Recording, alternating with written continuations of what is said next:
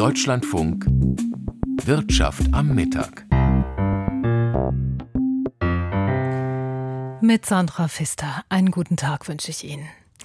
Die Solarindustrie, die wurde mal in Deutschland groß. Heute ist sie hier kaum noch existent. Dabei brauchen wir sie doch eigentlich, um schnell die Erneuerbaren auszubauen. Ist das ein guter Grund, sie jetzt staatlich zu fördern? Außerdem berichten wir über grüne Finanzanlagen. Die sind durch den Krieg in der Ukraine deutlich brauner geworden, CO2-lastiger. Und da sind wir beim Krieg.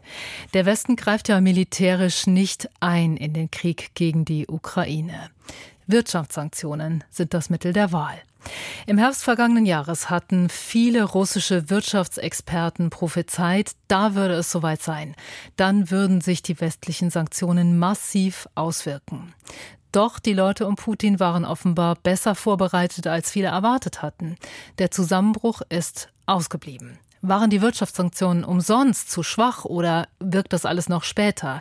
Das sind Fragen, die auch unseren Börsenreporter Jan Plate heute bewegen. Guten Tag, Herr Plate. Schönen guten Tag. Hallo. Ja, und das äh, Börsengespräch auch gleich jetzt äh, am Anfang mit äh, Carsten Bjeski, dem Chefvolkswirt der Bank ING. Das habe ich kurz vor der Sendung aufgezeichnet. Und los geht es mit dem, was Verbraucher und Unternehmen am meisten betrifft. Das Thema Öl, Gas, Energie. Was haben Preisdeckel und die Sanktionen im Energiebereich gegen Russland gebracht. Ja, der kann natürlich nicht so viel bewirken, jedenfalls nicht jetzt als Schaden auf die Russen, denn letztendlich äh, können die Russen natürlich ihr Öl, ihr Gas auch in andere Länder auf der Welt weiterhin verkaufen. Sie können es jetzt nur nicht mehr in den Westen zu den Marktpreisen verkaufen. Aber wir haben ja auch schon jetzt im, im letzten Jahr gesehen, dass die Nachfrage aus Indien zum Beispiel nach russischem Öl, nach russischem Gas, aber auch die Nachfrage aus China extrem stark gestiegen ist, was ja auch erklärt, warum jetzt die russische Wirtschaft gar nicht so stark eingestürzt oder abgestürzt ist, wie das die meisten ja noch vor einem guten Jahr erwartet hatten. Und wenn wir eben auch ein bisschen größer schauen, es gibt sogenannte Sanktionspakete gegen Russland, die umfassen die Bereiche Energie zum einen, aber auch Finanzen, Transporte, bestimmte Produkte. Es gibt Sanktionen gegen Einzelpersonen. Wie ist da bisher so das Fazit zur Wirkung dieser Sanktionspakete? Ja, die Pakete und die ganzen Sanktionsmaßnahmen brauchen eine Weile, bis die wirklich ihre komplette Wirkung entfalten auf die russische Volkswirtschaft. Ähm, da werden wir auch dieses Jahr nochmal sehen, dass die, je länger halt die Sanktionen im, intakt gehalten werden, dass es immer mehr wie so ein schwerer Backstein auf der russischen Wirtschaft liegt. Gleichzeitig haben wir auch gesehen, dass die Sanktionen uns selber auch wehtun. In dem Augenblick, in dem es darum ging, ans Eingemachte zu gehen, also keinen Handel mehr zu treiben mit Russland und auf die Rohstoffe auf, äh, aus Russland zu verzichten, das haben wir gesehen. Das hat natürlich auch der, vor allem der europäischen, vor allem der deutschen Wirtschaft im Jahr 2022 und auch dieses Jahr doch äh, wehgetan. Bei allen Sanktionen oder nennen wir es vielleicht sogar Sanktionsversuchen, wie werden die eben auch umgangen? Alle oder jede Sanktionsmaßnahme kann umgangen werden. Das, äh, das wissen wir seit Jahrzehnten. Das heißt, dann sucht man Drittländer, über die dann Handel getrieben wird, oder aber man findet neue, ähm, neue Handelspartner, neue Absatzmöglichkeiten und wird damit natürlich dann in der Lage sein, die, äh, die Sanktionsmaßnahmen, wenn es jedenfalls um die Energie und Rohstoffe geht, zu umsteuern. Ein Jahr Ukraine-Krieg, das ist eben auch ein Wirtschaftskrieg. Was bedeutet es, eben einen Wirtschaftskrieg zu führen? Ein Wirtschaftskrieg zu führen bedeutet auch bereit zu sein, um selber wirtschaftlichen Schaden zu erleiden. Es hat etwas gekostet, um uns komplett zu entkoppeln vom russischen Gas, vom russischen Öl. Aber wir haben das bisher ziemlich gut gemacht und das wird es auch in den kommenden Jahren die Aufgabe sein, um wirklich nachhaltig weggekommen zu sein von russischen Rohstoffen. Es hat sich einiges geändert. Die Unternehmen haben sich darauf eingestellt. Dennoch, wir haben eine vernetzte Welt. Äh, wie effektiv kann da ein Wirtschaftskrieg in einer vernetzten Welt sein? Ja, die Welt ist immer vernetzter geworden. Ja, in dieser vernetzten Welt gibt es natürlich auch immer wieder Möglichkeiten, Sanktionen zu umgehen. Aber die USA und Europa sind natürlich wirklich so große Wirtschaftsnationen, dass sie natürlich in der Lage sind, um in jedem Wirtschaftskrieg, wirtschaftlichen Auseinandersetzung dem Gegenüber Schaden zuzufügen. Nun hat es das aktuelle Konjunkturbarometer des ZDW, des Zentrums für europäische Wirtschaftsforschung, gegeben. Wie kommentieren Sie im derzeitigen Umfeld den aktuellen ZDW-Index? Die Stimmung hält sich ein bisschen auf. Die Lage ist weiterhin nicht gut und das heißt für mich, besser ist immer noch nicht gut genug. Wir haben weiterhin ein extrem schwieriges, herausforderndes Jahr für die deutsche und die europäische Wirtschaft vor uns. So die Einschätzung von Carsten Brzeski, dem Chefvolkswirt der Bank ING. Und ja, eben die ZDW-Konjunkturerwartungen, die steigen erneut stark an. Es ist der zweite Monat mit einem deutlich positiven Wert auch. Dann die Einschätzung der konjunkturellen aktuellen Lage für Deutschland, die verbessert sich ebenfalls erneut. Allerdings befindet sich der Wert dennoch weit im negativen Bereich, um das noch so ein bisschen konkreter zu machen. Wie schlägt sich denn der DAX in diesem Umfeld? Also neben den ZDW-Daten gibt es noch andere Konjunkturdaten. Im Euroraum insgesamt hat sich die Unternehmensstimmung im Februar weiter verbessert. Äh, allerdings die Einkaufsmanager-Indizes aus Deutschland und Frankreich, die wurden eher negativ aufgenommen. Und der DAX mit einem Minus von einem halben Prozent, jetzt bei 15.410 Punkten. Und übrigens, das vielleicht auch noch ein bisschen erzählt hier aus dem Handelssaal am Faschingsdienstag. Das ist auch immer ein bisschen anders. Da läuft eventuell auch mal Musik im Hintergrund. Da sind die Händler, einige Händler und Händlerinnen verkleidet. Da gibt es dieses Jahr heute einen ja, Elefanten, habe ich gesehen, einen Giraffe oder auch einen grünen Glücksritter, einen Glückskleeritter. Also da haben sich einige wirklich wieder sehr viel Mühe gemacht mit tollen Verkleidungen am Faschingsdienstag hier im Handelssaal. Wäre es interessant gewesen, ob auch Bulle oder Bär dabei gewesen sind, aber das lassen wir mal außen vor. Ja. Der Autobauer Mercedes-Benz, der hat ja vor kurzem erst einen Milliardengewinn äh, vermeldet. Jetzt wird für das Werk in Bremen Kurzarbeit beantragt. Wie wird das auf dem Parkett gesehen? Also Mercedes-Benz argumentiert ja, man habe jahrelang in die Sozialkasse eingezahlt. Nun nutze man eben dieses Instrument der Kurzarbeit mit entsprechender Unterstützung. Dafür kann man auf dem Börsenparkett ein gewisses Verständnis aufbringen, wobei es schon auch heißt, dass es in dem kurzen zeitlichen Abstand von Milliarden Gewinn gewinnen und dann eben der Kurzarbeit schon auch ein bisschen komisch ankommt. Wobei Händler das heutige Minus bei der Aktie damit nicht in Verbindung bringen. Die Anteilsscheine von Mercedes-Benz verlieren ein Prozent übrigens ähnlich wie auch die anderen Autobauer wie Porsche, Volkswagen oder BMW. Um Arbeitsplätze und zwar um ein paar weniger geht es auch beim Online-Modehändler Zalando aus dem DAX. Da sollen hunderte Stellen gestrichen werden. In einem Rundschreiben an die Mitarbeiter heißt es, in den vergangenen Jahren, da sind einige Bereiche des Unternehmens zu sehr gewachsen. Der jetzige Stellenabbau, der betreffe fast alle Geschäftsbereiche. Und die Aktien von Zalando, die büßen etwas mehr als zwei Prozent ein. Zu den Gewinnern im DAX zählen heute die Energieversorger E.ON und RWE. Woran liegt das? Der französische Stromversorger Engie hat Experten zufolge starke Geschäftszahlen vorgelegt und das scheint manchen Anlegern in Bezug auf die deutschen Energieversorger RWE und E.ON auch so ein bisschen Hoffnung zu machen. Die Anteilsscheine von E.ON verteuern sich um ein halbes Prozent, die von RWE sogar um zweieinhalb Prozent. Und dann gleich auch der Blick auf den Währungsmarkt. Der Euro steht bei einem Dollar 0,657 50. Die deutschen Staatsanleihen sind heute gefragt. Die durchschnittliche Rendite bei 2,51 Prozent. Und der Goldpreis gibt etwas nach auf 1835 Dollar. Danke, Jan Plate. Danke nach Frankfurt. Die Manager grüner, vermeintlich nachhaltiger Finanzprodukte, die konnten offenbar nicht so ganz widerstehen. Viele von ihnen haben, nachdem der Krieg begonnen hat, sehr entschlossen Aktien von Unternehmen gekauft, die ihr Geld mit fossiler Energie verdienen, mit CO2-Schleudern. Das hat die Nichtregierungsorganisation Finanzwende untersucht. Ihr Fazit, Profit war wichtiger als die Selbstverpflichtung, nachhaltig und grün zu investieren. Brigitte Scholtes berichtet. Dazu haben die Autorinnen gut 2400 Fonds untersucht zwischen Ende 2021 und Ende März 2022. In Zahlen heißt das, in Unternehmen aus dem fossilen Energiesektor floss fast eine Milliarde Dollar zusätzlich, aber nur knapp 140 Millionen US-Dollar gingen an Unternehmen, deren Geschäftsmodell auf erneuerbaren Energien basiert. Diese Veränderungen in den Portfolios blieben über das vergangene Jahr erhalten. Die Investments in Erneuerbare sanken im Jahresverlauf sogar noch. Im Ergebnis wurden die Portfolios so um knapp 8 Prozent CO2-intensiver.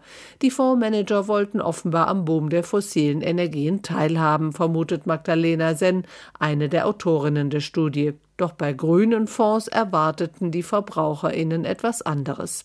Gerade im fossilen Sektor, das sind viele Unternehmen, die haben Geschäftsmodelle, die überhaupt nicht mit dem Pariser Klimaabkommen vereinbar sind, die zum Teil die Ausbeutung von Öl und Gas auch noch ausweiten. Gerade bei grünen Fonds ist es eben ein Unding und ein erhebliches Greenwashing, wenn sie eben einerseits Kundinnen und Kunden nachhaltiges Investment versprechen, auf der anderen Seite aber ihre Finanzierung oder ihre Aktienkäufe im fossilen Bereich ausweiten. Greenwashing, solchen Vorwürfen müssen sich auch renommierte deutsche Fondsgesellschaften immer wieder stellen. In den letzten Jahren besonders die deutsche Banktochter DWS. Inzwischen bemüht sich da ein neuer Chef um Schadenbegrenzung. Christian Sewing, Chef der Deutschen Bank, gab sich zu Monatsbeginn zufrieden. Zunächst einmal sind diese Art von Vorwürfe nie positiv fürs Geschäft. Ich glaube allerdings, wenn wir uns im Vergleich mit den Wettbewerbern sehen und insgesamt auch die Entwicklung über die Jahre sehen, hat die DWS sich nicht nur hervorragend entwickelt, sondern hat gezeigt, dass sie an Reputation wirklich dazu gewonnen hat. Von daher sehen wir auch gerade in der zweiten Jahreshälfte 2022 eine deutliche Verbesserung und von der Kundenseite kaum Störung. Die Kundinnen kaufen also offenbar weiter nachhaltige Fonds, doch dabei sollten sie bei allen Anbietern genau hinschauen. Das ist für Finanzwende-Analystin Sen eine Konsequenz ihrer Studie. Denn wer selbst nach anspruchsvollen, nachhaltigen Geldanlagen suche, sollte dabei immer große Sorgfalt walten lassen. Die Kundinnen und Kunden müssen trotz der vielen Regeln, die es inzwischen gibt für nachhaltige Investments, im Zweifel im Beratungsgespräch genau nachfragen, in welche Unternehmen da investiert wird. Die gute Nachricht unserer Auswertung ist tatsächlich auch, dass nicht alle Fonds gleich investieren. Es gibt auch eine kleine Gruppe von Fonds, die insgesamt auf fossile Investments verzichten. Eine Konsequenz aus der Studie, strengere Regeln seien unumgänglich, sagt Magdalena Senn. Und gleichzeitig aber auch eine wache Finanzaufsicht, die genau hinschaut und sich schaut, was am Markt passiert, damit eben Unternehmen, die Greenwashing betreiben, damit auch nicht durchkommen. Und damit wechseln wir das Thema. In der Pandemie waren Halbleiter aus Asien knapp. Deshalb will Europa jetzt dafür sorgen, dass mehr hier gefertigt werden. Die Bundesregierung subventioniert dazu zwei große Chip-Hersteller Intel und Infineon mit Milliardenbeträgen. Bei Infineon in Dresden wird jeder Arbeitsplatz mit einer Million öffentlichem Geld gefördert. Auch die Solarindustrie, die einst in Europa groß geworden ist, ist stark von Asien abhängig, in dem Fall von China. Fast alle Solarpaneele und alle Maschinen und Komponenten dafür herzustellen, kommen aus China. 24 deutsche Solarunternehmen wollen nun, dass der Bundeswirtschaftsminister ihnen hilft, die deutsche Solarindustrie wieder zum Leben zu erwecken. Und Robert Habeck scheint empfänglich. Er will heute Vorschläge machen, wie er der Branche helfen will. Klingt toll, schließlich brauchen wir mehr CO2-freie Energie. Deshalb habe ich vor der Sendung geredet mit Reint Gropp, dem Leiter des Leibniz-Instituts für Wirtschaftsforschung in Halle. Und ich habe ihn gefragt, ob auch er es für eine gute Idee hält, die Solarindustrie in Deutschland wiederzubeleben. Ich denke, es gibt gute Gründe, tatsächlich Forschung und Entwicklung in grünen Technologien zu subventionieren. Ähm, da gibt es gute Gründe, da gibt es Pfadabhängigkeiten im Zeitablauf und Expertise und so weiter, die man fördern könnte. Forschung und Entwicklung. Es gibt wenig Gründe, Fabriken für Solarpaneele äh, zu subventionieren, die wahrscheinlich billiger anderswo hergestellt werden könnten und äh, wo wir am Ende nur sehr viel Geld irgendwo äh, in die Landschaft versenken. Okay, Sie sagen, es könnte woanders billiger herkommen, deswegen sollte man es auch woanders herstellen lassen. Aber es gibt ja noch ein strategisches Argument dahinter, dass die Solarunternehmen sagen, die Solarpanelen und auch die Maschinen, um sie zu bauen, die kommen fast alle aus China. Müssen wir dann strategisch nicht doch in der Lage sein, Photovoltaik selbst zu bauen? Ich bin jetzt nicht sicher, ob Photovoltaikanlagen den gleichen Stellenwert haben wie jetzt Computerchips. Äh, wo man das Argument noch eher nachvollziehen kann, obwohl ich da auch kritisch bin, was die Subventionen angeht. Aber bei äh, Solarpanelen geht es jetzt, glaube ich, um eine andere Art von Produkten, Massenprodukten. Ähm, die wird man am Ende auch relativ kurzfristig aus vielen Orten bekommen können. Jetzt nicht nur aus China, sondern eben auch möglicherweise dann aus den Philippinen, aus Vietnam, aus anderen Wirtschaften, wo man eben solche Produkte sehr viel günstiger herstellen kann als in Deutschland. Und das können wir auch am Ende mit den Subventionen nicht ändern, sondern die Fabriken werden am Ende nur so lange da bleiben, wie die Subventionen fließen. Und dann ziehen sie eben weiter, wo es mehr Subventionen gibt möglicherweise auch in die USA, wo Sie ja auch viele Subventionen kriegen. Ich muss ja auch sagen, dass die, das geostrategische Argument, nicht abhängig von China zu sein, wie wir jetzt gesehen haben, war es sehr schlecht, von Russland abhängig zu sein, das kann ich sehr gut nachvollziehen. Eigentlich ist es mir nicht ganz klar, ähm, wo der Wert herkommen soll, dass wir jetzt nicht abhängig sein wollen von den USA zum Beispiel. Ähm, wenn die USA sich wirklich in so eine Richtung entwickeln würden, wo wir da nicht mehr abhängig sein wollen, dann haben wir ganz andere Probleme. Insofern ähm, sehe ich schon immer noch äh, wichtige Punkte, dass es einen guten Grund gibt, äh, weiterhin Arbeitsteilung, internationale Arbeitsteilung zu haben. Und wir sollten uns eigentlich freuen, dass die Amerikaner solche Technologien und solche Fabriken äh, subventionieren wollen, weil wir ja dann die resultierenden Produkte billiger kaufen können. Aber wären es denn nicht allein die Arbeitsplätze wert, dass wir versuchen, die Solarindustrie zu pampern? Dieses Argument hätte gerade in Ostdeutschland natürlich äh, vor 10, äh, 15 Jahren noch tatsächlich gezogen, also mit Arbeitslosigkeiten von 15 bis 20 Prozent ähm, wäre das ein Argument gewesen. Inzwischen ist es ja aber umgekehrt. Inzwischen haben wir ja das Problem des Arbeitskräftemangels auch in Ostdeutschland. Äh, die Unternehmen suchen hände, händeringend äh, gut ausgebildete Arbeitnehmer und insofern würde da äh, solche Subventionierung von Fabriken die Problematik eher noch verschlimmern und äh, die Löhne sehr stark steigen lassen, was wahrscheinlich dann andere äh, lukrativere, möglicherweise lukrativere Produkte nicht mehr rentabel äh, werden lassen würde. Ich habe Sie richtig verstanden. Forschung und Entwicklung fördern, subventionieren finden Sie okay, aber Produktion, da sind Sie sehr skeptisch bei der Herstellung von Solarpanelen und so weiter. Erstreckt sich Ihre Abneigung auf alle Produktkategorien, also zum Beispiel auch auf die begehrten Computerchips? Genau, ich würde sagen, dass die Argumente sind ähnlich bei den Computerchips. Auch da geht es ja hauptsächlich um die äh, geostrategische äh, Perspektive, nicht abhängig sein zu wollen von China, äh, wobei die Computerchips hauptsächlich in Taiwan produziert werden. Ähm, das hat auch sicherlich was für sich, aber gleichzeitig ist es eben so, dass äh, zum Beispiel die USA auch sehr stark subventionieren. Und insofern sollten wir die USA den Fehler machen lassen und dann lieber die günstigen Chips aus den USA importieren, als selbst dem nachzufolgen. Und stattdessen das Geld können ja jeden Euro nur einmal ausgeben, das Geld lieber in Forschung und Entwicklung von neuen Produkten, neuen Technologien, gerade auch in der grünen Transformation, äh, in solche Dinge zu investieren ähm, auch möglicherweise bei Unternehmen. Also es könnten durchaus auch Subventionen sein, aber eben in Forschung und Entwicklung und nicht in Produktion. Rein Kropp sagt das, der Leiter des Leibniz-Instituts für Wirtschaftsforschung in Halle. Danke Ihnen. Danke, Frau Pfister. Putins Krieg gegen die Ukraine hat uns gezeigt, wie schwer es ist und teuer, dass wir uns wieder unabhängig machen von russischem Öl und Gas. China ist für uns als Wirtschaftspartner ungleich wichtiger. Die deutsche Wirtschaft möge sich also bitte etwas entkoppeln von China, heißt es jetzt immer öfter. Doch während das der deutschen Wirtschaft sichtlich schwer fällt, fällt es umgekehrt China offenkundig leichter, die Finger von Deutschland zu lassen. Die Unternehmensberatung EY hat herausgefunden, dass chinesische Investoren inzwischen viel weniger Unternehmen bei uns hier in Europa kaufen. Michael Erhardt. Der chinesische Autobauer Geely hält 10% an Mercedes ebenso wie die Beijing Automobile Group BAIC. Beide Großaktionäre sind allerdings schon in den vergangenen Jahren bei Mercedes eingestiegen.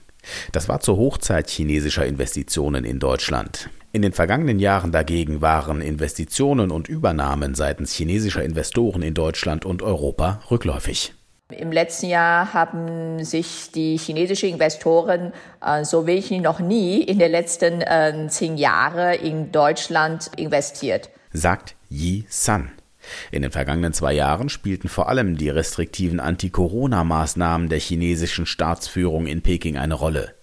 Yi San. Quarantänemaßnahmen verhindern sehr viele, weil das dauert teilweise bis zu 14 Tage Quarantäne in China, wenn man zurückkehrt. Und deshalb erschrecken sehr viele Unternehmen, das zu tun. Und natürlich liegt es auch daran, weil auch in Deutschland in dem Jahr sehr wenige Transaktionen auf dem, äh, über den Markt gegangen ist, auch weil die Bewertung nicht so gut ist. Sprich, durch die Krise haben viele Firmen an Wert verloren, sodass die Inhaber zurückhaltend mit Verkäufen ihrer Anteile reagiert haben. Die chinesische Staatsführung in Peking dagegen hat im Dezember eine Kehrtwende vollzogen und die meisten Corona-Maßnahmen wieder aufgehoben. Daher dürften chinesische Übernahmen in nächster Zukunft wieder etwas anziehen. Noch sind die Verflechtungen zwischen deutschen und chinesischen Unternehmen und beiden Wirtschaftsräumen eng. China ist Deutschlands wichtigster Handelspartner außerhalb Europas. Aufgrund der starken Abhängigkeit sieht Alexander Sandkamp vom Kiel Institut für Weltwirtschaft auch keine schnelle Loskopplung der hiesigen Wirtschaft von der chinesischen. 80 Prozent der Laptops, die Deutschland importiert, ähm, kommen also aus China, 70 Prozent der Mobiltelefone. Das Ganze gilt auch gerade ganz besonders bei allem, was unsere Energiewende betrifft. Also Photovoltaikmodule sind in aller Munde, aber auch viele, viele Rohstoffe, seltene Erden, die wir brauchen für die Energiewende, die kommen zum Großteil aus China. Und wenn wir von jetzt auf heute aufhören würden, aus China zu importieren, dann wäre das schon äh, schwierig. Jedenfalls stellt EY in den vergangenen Jahren eine Verschiebung bei den Engagements chinesischer Investoren in Deutschland und Europa fest, weg von Übernahmen hin zu Kooperationen. In der Vergangenheit war genau das entscheidend für deutsche Firmen, die umgekehrt auf dem chinesischen Markt Fuß fassen wollten. Nun gilt das nach Erfahrungen von EY zunehmend auch umgekehrt, weil chinesische Investoren vor einigen Herausforderungen stehen, wenn sie auf eigene Faust geschäftlich hier Fuß fassen wollen. Das fängt schon an äh, mit der Produktionsaufbau und äh, bei der Personaleinstellung und deshalb ähm, haben wir jetzt auch mehr Anfrage. Statt alleine hier äh, zu investieren, möchten Sie lieber einen europäischen Joint Venture Partner an Bord haben, um gemeinsam den Markt äh, zu bearbeiten. Allerdings wecken natürlich die geopolitischen Spannungen Sorgen und Zweifel an der Zusammenarbeit mit Unternehmen und Investoren aus China, insbesondere im Bereich sensibler Technologien. Daher dürften die Firmenübernahmen chinesischer Investoren in den kommenden Jahren ihre Hochs aus dem Jahr 2016 nicht mehr erreichen. Und damit kommen wir allmählich zum Schluss der Wirtschaft am Mittag. Den Anfang vom Ende macht hier immer die Wirtschaftspresseschau. Die Frankfurter Allgemeine Zeitung kommentiert die Ankündigung des Facebook-Mutterkonzerns Meta, ein Abo-Modell einzuführen. Das ist eine neue strategische Richtung und das Unternehmen schlägt sie in einer Zeit ein, in der es unter Handlungsdruck steht. Das Werbegeschäft hat sich dramatisch abgeschwächt und zwar nicht nur wegen des schwierigen wirtschaftlichen Umfelds, sondern auch, weil dem Konzern beim Sammeln von Nutzerdaten durch strengere Regeln auf Apple-Geräten Fesseln angelegt worden sind. Inmitten dieser geänderten Ausgangslage liegt es nahe, nach neuen Einnahmequellen zu suchen. Die Mitteldeutsche Zeitung aus Halle stellt fest, die kühnen Wachstumsprognosen aus der Pandemie sind geplatzt, als die Menschen wieder eine reale Alternative zum Online-Dasein hatten. Und plötzlich ist manche Plattform nur noch ein ganz normales Unternehmen mit mäßigem Potenzial und zu hohen Kosten. So ist Meta vom 18. Geburtstag direkt in die Midlife-Krise gerutscht und der Kapitalmarkt wartet auf einen griffigen Plan für den nächsten Lebensabschnitt. Das Abo-Modell soll wohl die Brücke in diese fernere Zukunft sein. Allerdings wirkt der erste Versuch hilflos. Der blaue Haken für die Echtheit des Profils ist nur für einen überschaubaren Kreis interessant und das Versprechen auf direkten Zugang zum Kundenservice ist eher peinlich. Die Zeitung ND der Tag geht ein auf die staatliche Förderung einer neuen Chipfabrik der Firma Infineon in Dresden. Eine Million Euro pro Arbeitsplatz sollen es bei der geplanten Chipfabrik in Dresden sein. Ist das noch zu rechtfertigen? Der Chef des Wirtschaftsforschungsinstituts Halle, Reint Grob, sagt Nein, gefördert werden sollten Forschung, Entwicklung und innovative Projekte. Dem Ökonomen ist zuzustimmen, denn dies dürfte nachhaltiger wirken. Ansiedlungen kämen dann von allein. Für Landes- oder Lokalpolitiker jenseits der Hightech-Zentren taugen grundsätzliche Erwägungen freilich nicht. Sie brauchen ganz konkrete Jobs und Steuereinnahmen. Das war die Wirtschaftspresseschau. Jessica Sturmberg moderiert gleich Deutschland heute. Ein Thema dort. Deutsche Städte, die Städtepartnerschaften mit der Ukraine haben, haben im vergangenen Jahr sehr oft sehr intensiven Kontakt gehabt. Wir zeigen das gleich am Beispiel Wandlitz. Ich bin Sandra Pfister. Ich danke Ihnen für Ihr Interesse an der Wirtschaft und ich wünsche Ihnen noch einen schönen Tag.